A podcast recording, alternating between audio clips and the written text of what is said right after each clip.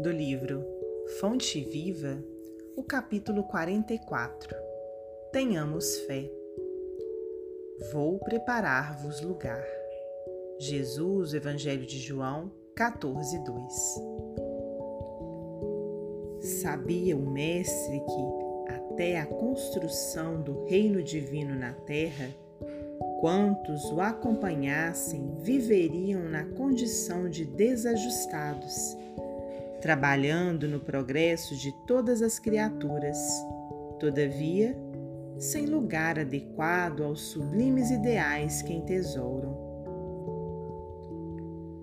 Efetivamente, o cristão leal, em toda parte, raramente recebe o respeito que lhe é devido. Por destoar quase sempre da coletividade, ainda não completamente cristianizada, sofre a descaridosa opinião de muitos. Se exercita a humildade, é tido à conta de covarde. Se adota a vida simples, é acusado do delito de relaxamento. Se busca ser bondoso, é categorizado por tolo se administra dignamente, é julgado orgulhoso. Se obedece quanto é justo, é considerado servil. Se usa a tolerância, é visto por incompetente. Se mobiliza a energia, é conhecido por cruel. Se trabalha devotado, é interpretado por vaidoso se procura melhorar-se, assumindo responsabilidades no esforço intensivo das boas obras ou das preleções consoladoras, é indicado por fingido.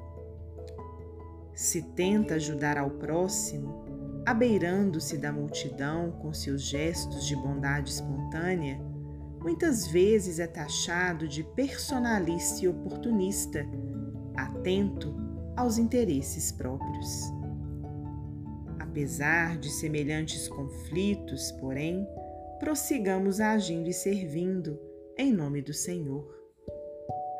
Reconhecendo que o domicílio de seus seguidores não se ergue sobre o chão do mundo, prometeu Jesus que lhes prepararia lugar na vida mais alta. Continuemos, pois, trabalhando com duplicado fervor na sementeira do bem, à maneira de servidores provisoriamente distanciados do verdadeiro lar. Há muitas moradas na casa do Pai, e o Cristo segue servindo adiante de nós. Tenhamos fé.